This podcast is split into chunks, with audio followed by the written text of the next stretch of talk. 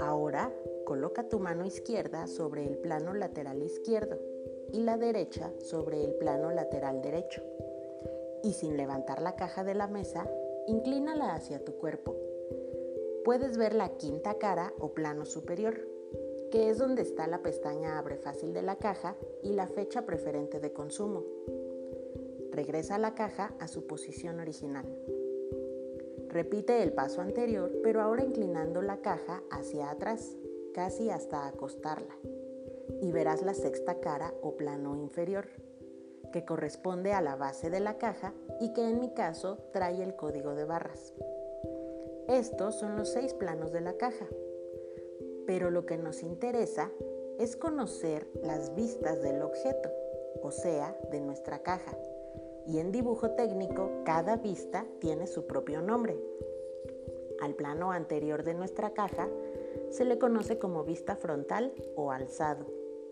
Al plano superior se le conoce como vista superior o planta. Al plano lateral derecho se le llama vista lateral derecha. Al plano lateral izquierdo se le llama vista lateral izquierda. Al plano inferior como vista inferior y al plano posterior como vista posterior. En dibujo técnico las tres principales vistas son el alzado, la planta y la vista lateral, y son las que a continuación dibujarás y acotarás en tu cuaderno conforme las medidas de tu caja.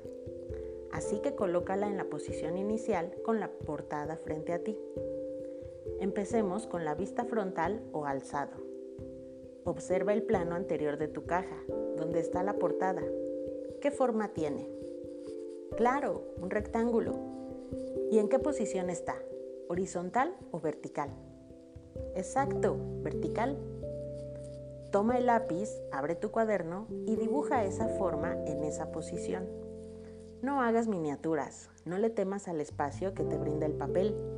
Además, estamos haciendo un boceto general a mano alzada para que practiques trazos de líneas rectas y paralelas, tanto verticales como horizontales. Así que no temas, nadie te ve y tienes la goma por si la necesitas. Ahora con el flexómetro, toma la medida de la base de ese rectángulo de esquina a esquina. ¿Cuánto mide? En el dibujo del rectángulo que acabas de hacer, coloca el lápiz en el centro de la base del rectángulo y a esa altura, pero por fuera de la figura, anota la medida.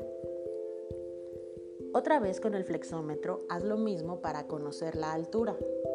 Y en tu dibujo, sitúa el lápiz en el centro del costado derecho del rectángulo.